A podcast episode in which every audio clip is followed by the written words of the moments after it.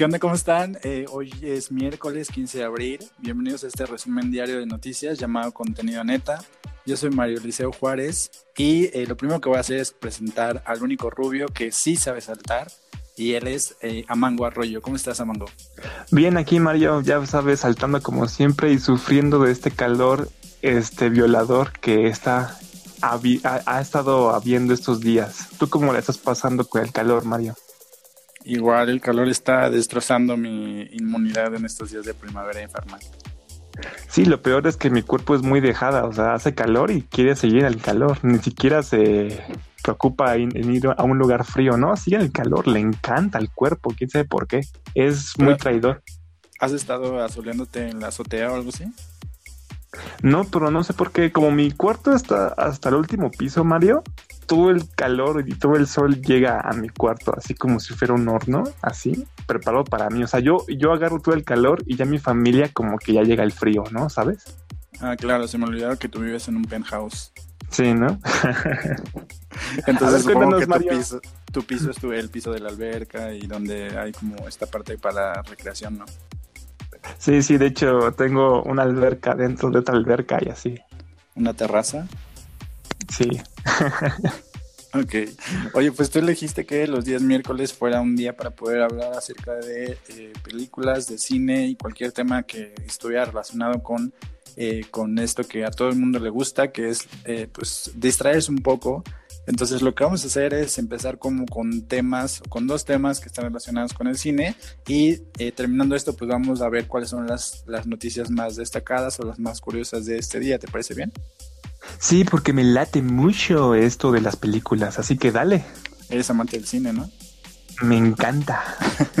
Oye, pues eh, ya que tú eres como crítico, cineasta y que escribes unas bastante, bastante buenas y has acudido a los, a los festivales de cine más reconocidos, te quiero contar de una película que vi recientemente que se llama American Wrestler, The Wizard, y que trata acerca de un adolescente eh, iraní que llega a Estados Unidos. Resulta que cuando llega, pues su tío ya vivía en Estados Unidos. Él intenta como adaptarse a la vida americana, la vida norteamericana, ya sabes, de estas escuelas eh, preparatorias que tienen sus equipos eh, deportivos y todo esto.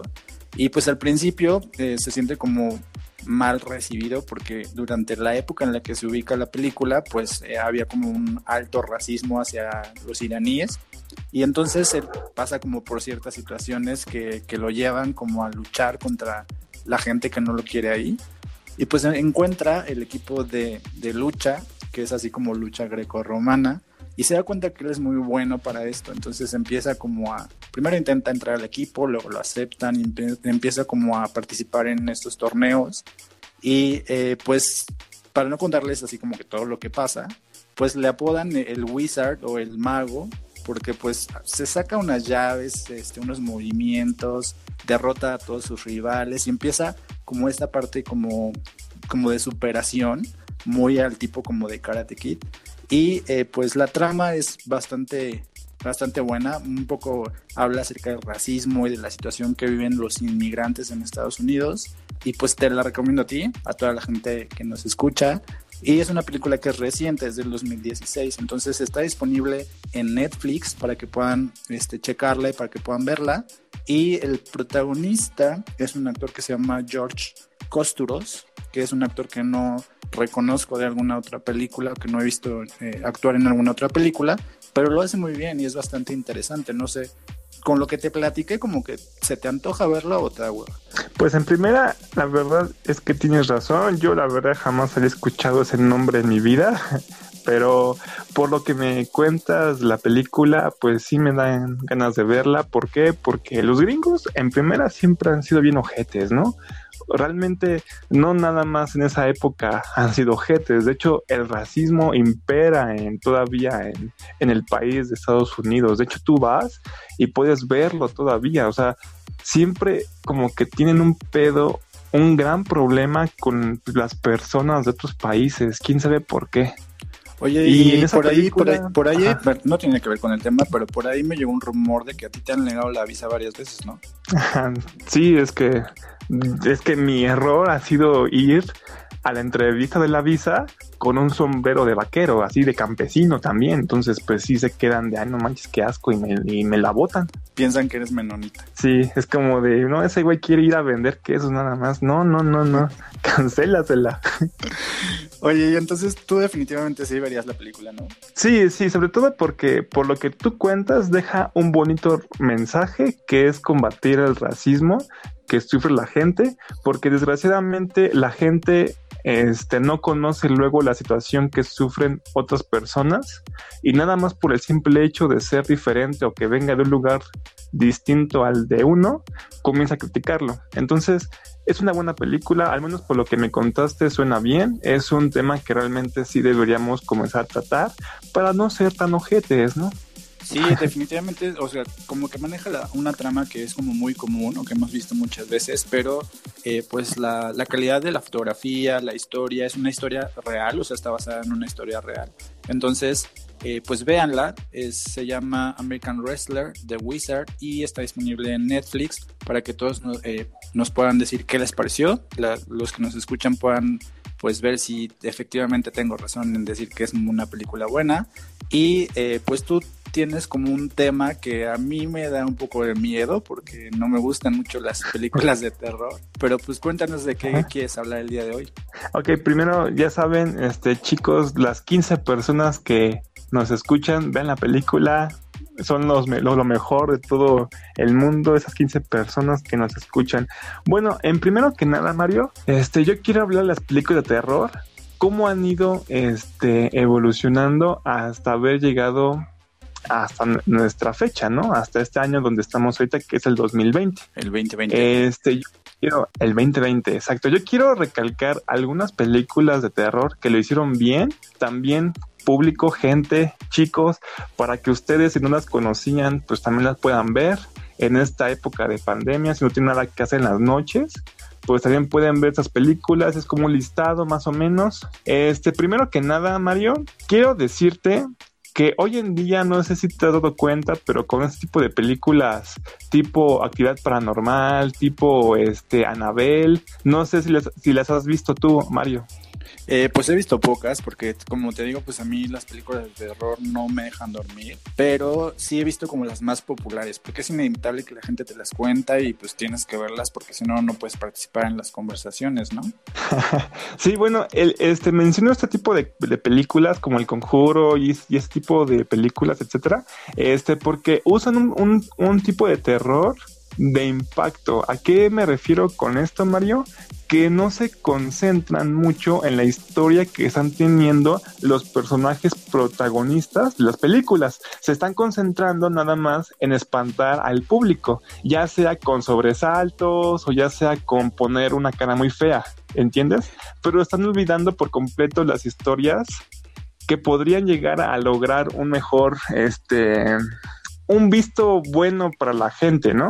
O sea, ¿te refieres como nada a un tipo de terror más sofisticado? No tan como de, de, espanto, este, como por medio de ruidos o escenas.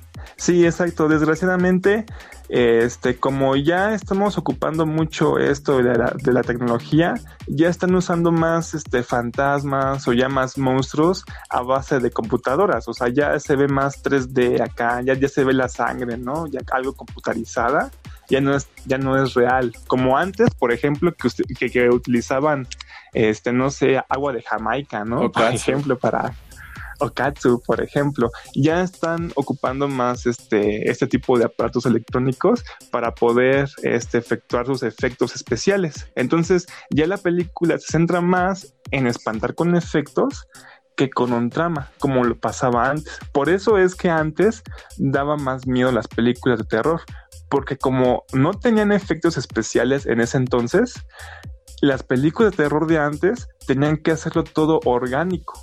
Y lo orgánico da más miedo porque se nota más real, ya sea, por ejemplo, La Masacre en Texas, El Exorcista, que eran películas que si no hubieran, si no se hubieran hecho en esa época y si las hubieran hecho en épocas más actuales no hubieran dado seguramente el miedo que dieron en ese entonces porque no se hubieran visto orgánicas, se hubieran visto muy, ah, como cualquiera por los efectos especiales. Oye, yo tengo algo que preguntarte, porque siempre que hablan de películas de terror y dan como su top 10, siempre, siempre el número uno, los primeros números está El Exorcista. Y yo he visto El Exorcista y no sé si es una cosa como generacional, pero a mí no se me hace como súper terrorífica. ¿Tú qué opinas acerca del Exorcista? Este, pues a mí se me hizo buena. Tal vez ya para nosotros no es una película que nos vaya a dar miedo, pero se enfoca mucho en el, en el punto que quiero dar. ¿Por qué? Porque el exorcista, ponte a pensar, este, te da un monstruo o algo que te va a dar miedo, que en este caso es la niña con la cara fea, que, que se utilizaba bastante para los screams, o para los screams, ya sabes. Este, pero aparte de esto, le daba una historia base a sus protagonistas, que eran las personas que iban a sufrir con este monstruo. Por ejemplo, en el caso del padre que se acercaba a la niña poseída, ¿no? Este, este padre le dieron como base que era un padre solitario que tenía una mamá que se encontraba sola y enferma. Entonces trataba también el tema de cómo cuando vamos creciendo vamos dejando a los padres de lado y se van quedando solo. O sea, si, te das cuenta, va tomando este temas también algo fuertes para algunas personas también, no nada más tomando en cuenta al monstruo que están poniendo. O sea, el, terror, Entonces, tú dices que era como un poco más este basado en la psicología, era un terror más armado, más estructurado y no era nada más el típico este, bu, y te, espanto, ¿no? Exacto, como ha estado pasando últimamente en esas películas, porque de hecho si te das cuenta, por ejemplo, en Actividad Paranormal, El Conjuro, etcétera, empiezan este, las historias, los personajes que van a tener que sufrir con los monstruos que se van a presentar y son muy aburridas, de hecho son muy cotidianas, no pasan absolutamente nada. De hecho, comienzas a ponerse buena la película una vez que ya sale el monstruo, porque las historias, los personajes son sumamente aburridas. Entonces, no están experimentando. Es como, por ejemplo, al menos debían experimentar. Como por ejemplo, no sé si, si tú viste La Bruja de Blair. Sí, La Bruja de Blair es una de las experiencias más este, raras que he tenido en mi vida porque La Bruja de Blair, más allá de darte miedo, marea. O sea, no sé si la has visto. Yo la vi en el cine, pero La Bruja de Blair marea horrible. Entonces, la, la mitad de la gente que la vio en el cine salió con ganas de vomitar. Vomitando, ¿no? Así toda la cámara moviéndose, ¿no? Acá como de, wow, mariense, perros. Sí, si ustedes tienen alguna enfermedad del oído, no les recomiendo ver La Bruja de Blair. bueno, el caso de, eh, de, La Bruja de Blair fue algo increíble porque los actores que fueron, ya ves que La Bruja de Blair trata de tres personas que van a un bosque según para hacer un documental, ¿no? Acerca de la bruja. Sí, sí, sí. Bueno, este, al parecer los actores, cuando estaban haciendo la, la, película, el director, ojo, les dijo que tenían que ir al bosque a grabar y todo esto, pasar la película, pero no les dijo que iban a encontrar. Entonces todo lo que iban a vivir los actores iba a ser muy orgánico. De hecho, si ustedes la ven otra vez y ven la escena cuando están acampando de noche y de repente llegan así unos niños como que riéndose y escuchan la risa, los actores no sabían realmente qué estaba pasando, ni siquiera sabían que iban a escuchar este tipo de risas. Entonces su espanto realmente fue verdadero. Y cuando salen corriendo de la tienda esa de campaña por el miedo, se supone que una de las protagonistas que tenía la cámara tenía que enfocar a la bruja. Realmente la bruja sí, sí, tiene que salir, pero estaba tan espantada que ni siquiera pudo enfocar a, la bruja. Pero como fue un espanto, así como fue una reacción tan real de la actriz, el director le gustó y, prefirió dejarla aunque no salía la bruja. Entonces, este, te das cuenta que eso también es como algo bueno para una película de terror porque es algo orgánico, no es nada como forzado, no hay nada así como que realmente quieran forzar al espectador. Todo eso, como tú dijiste, Mario, es un terror más psicológico y es lo que hoy en día a las películas de terror les, hace falta, ¿no crees? Sí, y aparte hay como muchos mitos acerca de, la, de esa película, ¿no? Porque hay varias historias alrededor de la bruja de Blair y varias como leyendas, ¿no? Que, que si la bruja en realidad sí existió, que si que si, eh, o sea, porque la película se vendió como un falso documental, ¿no? O sea, la gente la, la fue a ver pensando que era un documental real en esa época pues no era tan común ver falsos documentales y tiene como una serie de, de, mitos o de datos interesantes que si ustedes googlean y, encuentran alguno de estos datos, tiene muchas cosas curiosas, ¿no? En su producción.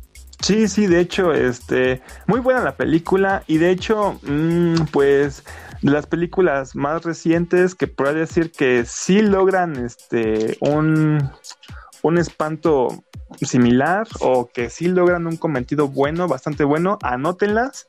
Este, yo les recomiendo las películas de terror Hereditary, Midsommar, El Ritual y Cam, que Cam está en Netflix. Oye, ¿el ritual es eh, Guay de? No, ¿verdad? no, no, no, ese es otro ritual. Ah, ok, ok. Oye, la, dijiste, la segunda que dijiste suena como a coreana. ¿La puedes repetir? Cam. Ah, la de Midsommar. Ah, no, no es, no es coreana, es, es extraña. De hecho, yo la vi y me quedé como, ¿qué pedo? la, la recomiendo nada más para que también tenga la misma sensación que yo tuve cuando la vi de qué pedo.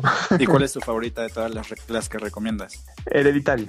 Ok, ¿y de qué va? ¿Nos puedes dar una sinopsis como rápida? Ah, ok, pues mira, trata de una familia que al parecer sus antepasados eran, como podría decirse, mm, satánicos. Entonces hacían ritos, rituales, etcétera.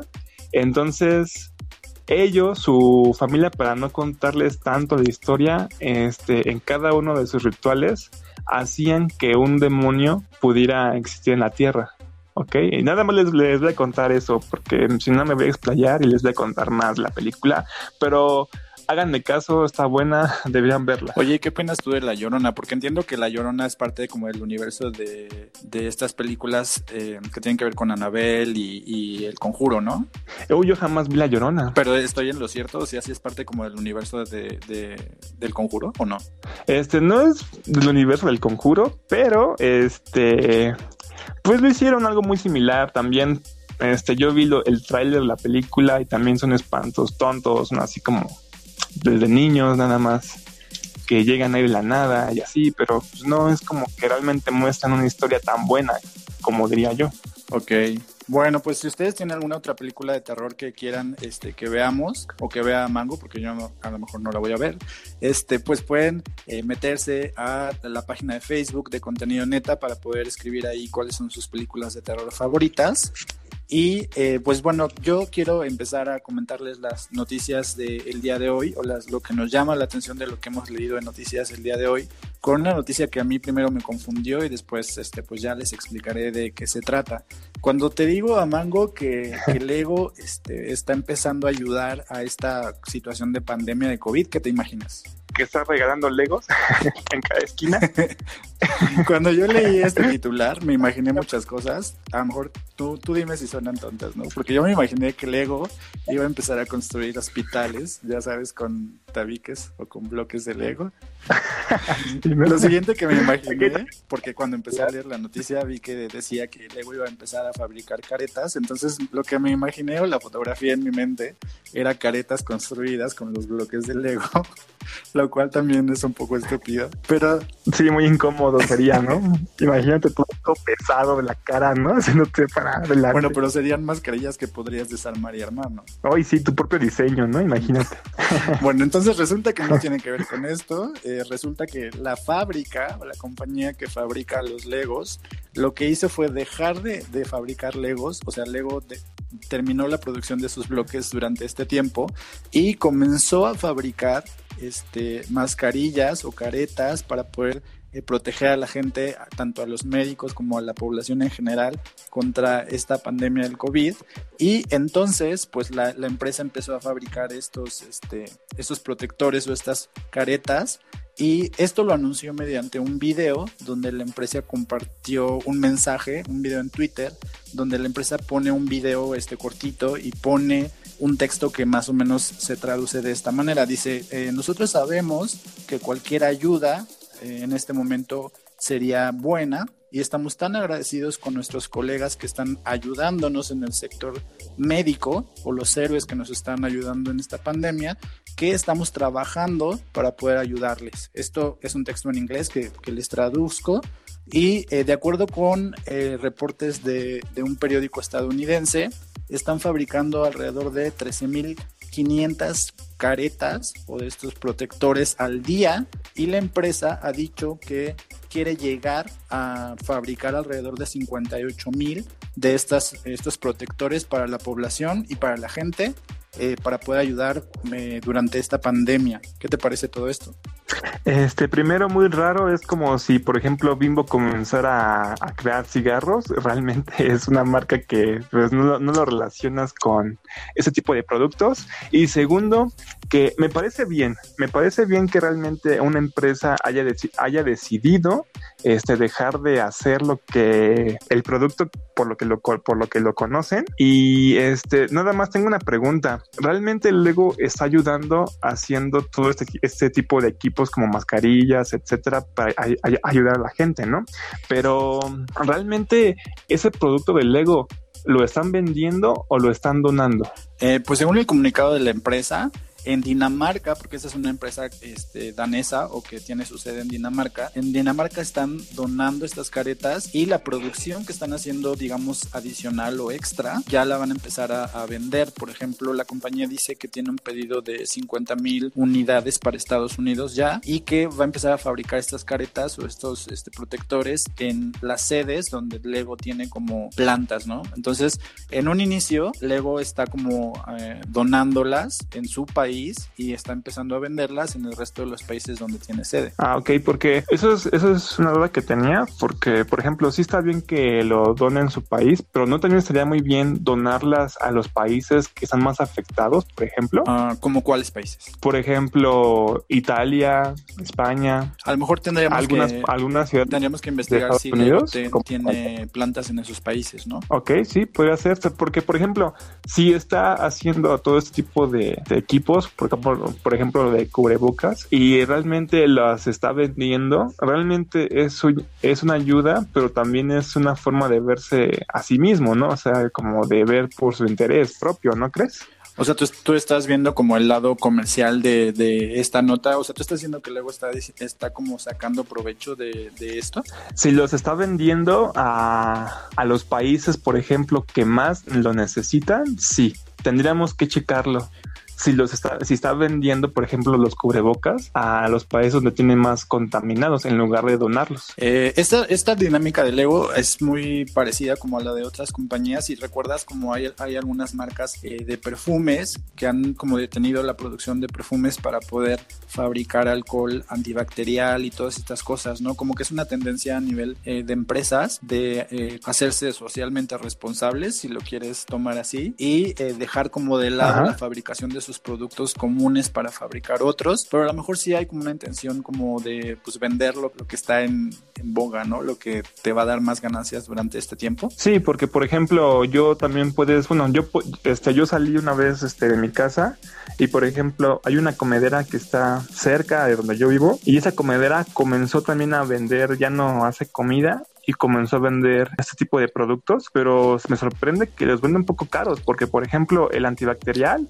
lo vendía a 50 pesos. Entonces, o sea, sí está bien que esté como produciendo todo este tipo de materiales, pero los, los venden, como que sí se ven un poquito de, sí se ve un poco de interés, ¿no crees? Pues a lo mejor tenemos que seguir esta nota y ver, eh, pues si está teniendo este, estas ganancias eh, o si está dando como precios mucho más altos de los que debería y, y ver si, si en realidad había una intención como de lucrar con, con la pandemia, ¿no? Sí, es cuestión de, de, conocerlo también, si este, ustedes chicos que nos están escuchando, hasta se los podemos dejar de tarea y ya ustedes nos van a informar a nosotros. ¿Qué te parece? Está bien, y pues a lo mejor eh, pues no falta mucho para que Lego saque como su modelo armable de, del coronavirus, ¿no? ¿Te imaginas un coronavirus amable con bloques de Lego? Uf, yo lo compraría, compraría Todos lo compraríamos. sí, exacto, no, ¿cómo, cómo perdernos esta oportunidad, Dios mío? Oye, y entonces eh, la nota que con la que tú quieres empezar a hablar de las noticias locales tiene que ver con un plan de emergencia eh, que abarque a todo el país, ¿no? Sí, al parecer acaba de salir una carta que se titula México necesita un plan de emergencia que abarque toda la nación. Es una carta que está difundiendo un señor que ahorita les digo, este, ok, es un señor que se llama Salomón Chertorivsky, que de hecho si lo, si van a su cuenta de Twitter, de su cargo que pone ahí o que se dedica es profesor investigador de la CIDE y es presidente del Consejo Consultivo Ciudadano. De hecho, él puso cuidadano, no sé por qué, de la nación. O sea, en su cuenta de Twitter dice cuidadano. Ajá, exacto. Ya, ya desde ahí vamos mal, ¿no? Ya estamos viendo qué clase de persona vamos a encontrar aquí. Bueno, él hizo una carta este, pues, le, voy a decir los puntos de forma breve que dice esta carta pidiendo al gobierno de López Obrador que se cambie porque, por ejemplo, el plan económico que está teniendo López Obrador al parecer este, dice que lo están descalificando y están proponiendo un nuevo plan para poder este, mantener una economía estable en momentos de pandemia. En los puntos de, de la carta, ustedes ya me dirán qué opinan, tú también Mario, son el punto número uno, de forma resumida, es que todos los recursos te deben estar 100% garantizados que van a estar en, en, los lugares donde lo necesitan. O sea que no va a faltar recursos. O sea que el dinero debe, estar donde es necesario el dinero, ¿no? Ajá, exacto. Y tenemos que, y que se garantice espacios e insumos. O sea que todo esto se garantice y que tenga una limpieza y una administración perfecta. Ese, ese es el primer punto de la carta, ¿no? El segundo punto es el de el gobierno debe crear las condiciones para que la mayoría de las personas pueda quedarse en casa. ¿A esto qué se refiere? A que, por ejemplo, si yo vendo tamales y me está diciendo el gobierno que este, me tengo que quedar en casa, que el gobierno me facilite a mí el dinero para que yo no tenga que estar ejerciendo mi profesión. Entonces, que me estén dando, por ejemplo, mensualmente lo que yo estaría ganando, por ejemplo, si siguiera haciendo este mi trabajo. Ese es el segundo punto que dice la carta. Eso suena como muy imposible, ¿no crees? Ok, yo también lo, yo también lo escucho muy imposible, pero ese es, el, ese es otro de los puntos de la carta que están pidiendo, otras de las, de las peticiones. El tercer punto dice que los MIPIMES, no sé qué sea eso realmente, deben cuidar los empleos pero el gobierno debe apoyar a las empresas. En este punto lo que está diciendo, como lo acabo de, leer, es que el gobierno no debe abandonar a, las empresas y debe mostrar un apoyo a estas, como pues este perdonan, perdonándoles en este en este tiempo de pandemia sus impuestos, por ejemplo, y etc. Ahora, la cuarta petición dice que, que en este tiempo de pandemia los pobres deben ser los primeros en verse. Ok, esas son las cuatro peticiones que hizo la carta. ¿Qué te parece a ti, Pues me parece que están un poco este como de llevar, tratan como de llevarle la contra al presidente. O sea, suena muy bonito, suena como muy este romántico, pero en realidad creo que pues no, no propone ninguna cosa nueva, ¿no? Sí, de hecho nada más están descalificando así por sus huevos al plan que tiene el gobierno actual. Realmente viendo la carta, ustedes pueden entrar realmente a la petición. Aquí lo que estoy viendo es que ya lleva 17 mil personas que ya firmaron este, la carta de que se cambie todo este tipo de cosas porque el gobierno lo está haciendo mal, pero aquí yo quiero este, mencionar algo, porque las personas, la cuarta parte de las personas que han firmado este, esta carta, promovida por Salomón Chertorivsky, son de Movimiento Ciudadano y son de personas que estuvieron este, apoyando en su momento, en épocas de elecciones, a este Ricardo Anaya. ¿Tú qué opinas de eso, pues, Mario? Eh, no entiendo, estos pequeños partidos que, que apoyaron en su momento a, los candidatos eh, que contendían contra López Obrador, en realidad pues nada más lo hacían como para poder obtener como los votos necesarios para su registro, pero en realidad los, los partidos como pequeños se mueven para donde les convenga. O sea, tampoco es como que estén traicionando sus principios, ¿no? Sí, exacto. Aparte, bueno, aquí lo que se me hace muy curioso es que en una entrevista que le hicieron, este, que le hizo Julio Astillero a Salomón, le preguntó si esta carta con peticiones tenía algún, este, algún propósito político, vaya, este, con esto, con qué ganaba con todo esto. Y el, eh, esta persona, Salomón, dijo que no lo hacían con ningún propósito político, que nada más era por el bienestar de México y que realmente nada más estaba pensando en México para poder mejorarlo. Ahora bien, aquí algo muy curioso es que le preguntó este Julio Astillero a este Salomón si de las personas que estaban firmando y apoyando, por ejemplo, a esta carta y a esas peticiones, habían personas indígenas o de escasos recursos. A lo que él respondió que nada más habían personas que eran del estado de la no, perdón, de la Ciudad de México y que pertenecían a alguna empresa. ¿Tú qué opinas? Pues personas que viven en la Ciudad de México y que pertenecen a una empresa pues ya están protegidas, ¿no? En realidad las personas que no están protegidas en esta situación son todos los que tienen un comercio pequeño, eh, este, contestando lo que tú decías de las MIPIMES. MIPYME quiere decir micro, pequeña y mediana empresa. Entonces, precisamente las microempresas y las pequeñas empresas son las que están más desprotegidas en esta situación. Sí, sí, de hecho, este, entonces nada más incluían a las personas, como tú dijiste, a las empresas y a las personas que, por ejemplo, tengan su empresa como en un carrito, así que vendan tortas, etcétera, ¿no? Que tengan su negocio ambulante, por ejemplo.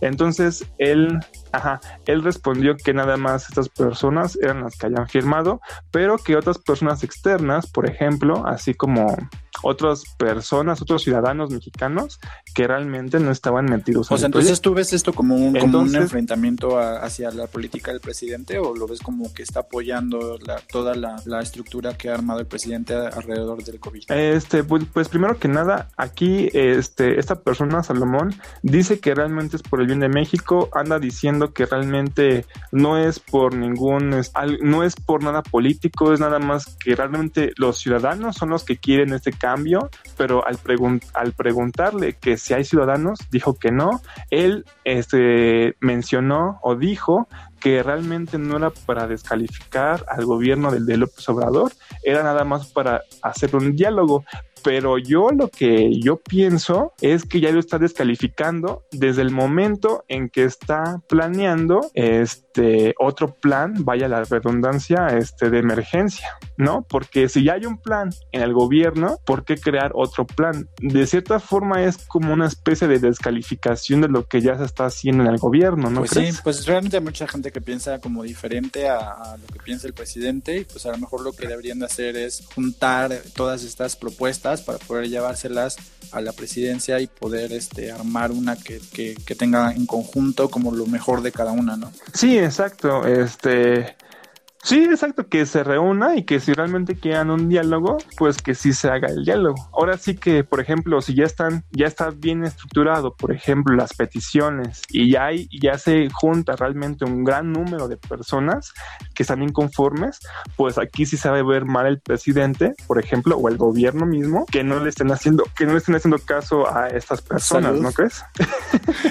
Gracias. Oye, pues antes de que se te, de que se te vuelva a ir el estornudo, este te quiero yo contar una cosa que eh, me causa mucha sorpresa, eh, a lo mejor a ti no, que es que la senadora Lili Telles, ¿ubicas a Lili Telles? A lo mejor... Sí, sí, sí, es una senadora de Morena. Ah, a lo mejor no la ubicas por senadora, sino por eh, presentadora de televisión, porque ella daba las noticias en TV Azteca o tenía varios programas en TV Azteca antes de lanzarse a la política. Pues Lili Telles era ah. senadora o llegó al Senado por medio de su candidatura en el partido Morena y el día de ayer este confirmó por medio de su cuenta de Twitter que abandona al partido Morena y que a partir de ahora va a ser una senadora sin partido. No podemos decir que es una senadora independiente porque no llegó al Senado como candidata independiente, pero es una senadora que ya no tiene partido a partir de las diferencias que ha tenido con, el partido Morena y lo, las palabras que ella pone o lo, lo que ella escribe acerca de, de por qué abandona a Morena